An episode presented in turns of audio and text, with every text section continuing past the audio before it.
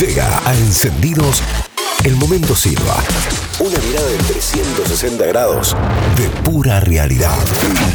El arranque de junio fue con todo.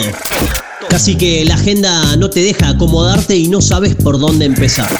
A nivel internacional, el coronavirus y la pandemia dejaron de garpar y sorpresivamente, de un día para el otro dejamos de ver el ranking del morbo, ese que te mostraban los noticieros cuando arrancaba cada edición y empezaban a medir la cantidad de muertos en la tabla de posiciones. Ahora, ahora,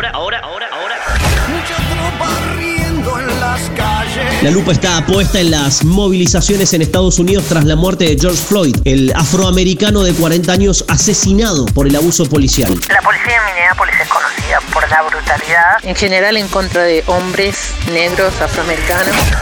Sí, uno más allá en el país de la libertad y el respeto por los derechos individuales, donde la policía se pasa de rosca y puede matar desde un hurón en una autopista con la misma cantidad de disparos que se balea a un hombre de color por evadir un control. Personalmente no siento, yo no me siento segura de que llamando a la policía, de que la policía me va a defender. En el caso de George, no hizo falta que Derek Chauvin, el oficial ahora detenido en un penal de máxima seguridad, desenfunda y dispare. Alcanzó con una rodilla durante varios minutos en el cuello que derivó en la súplica del hombre de color y el I can breathe o no puedo respirar. I can breathe. I can breathe.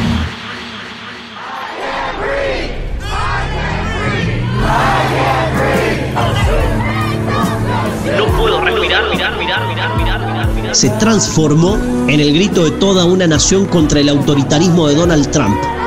Ese presidente que la juega de guapo en Twitter, ¿viste?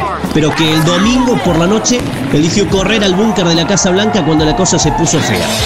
Dato, asterisco y nota al pie porque la merece. ¿Sabes por qué mataron a este tipo? ¿Sabes cuál fue la denuncia que terminó con la vida de Floyd? ¿Sabes cuál fue el terrible delito que puso al poder republicano y autoritario de Trump en jaque?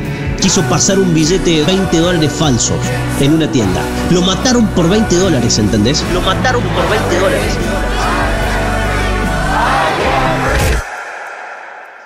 La carrera por la reelección a Trump ahora sí se le complicó en serio. A la subestimación del coronavirus y los más de 100.000 muertos por la pandemia, le siguió el asesinato de un hombre negro. Uno más, uno más. Y uno que no parece ser uno más. Por eso las protestas, el grito pidiendo basta de racismo que va desde Barack Obama a Michael Jordan. Dos tipos que, aún siendo líderes y referentes mundiales, sufrieron la discriminación de la hegemonía blanca americana. Esa que respalda a Trump, que mira con desprecio a los afroamericanos, que pide para los latinos y que votó al magnate para cerrarse social, política y económicamente.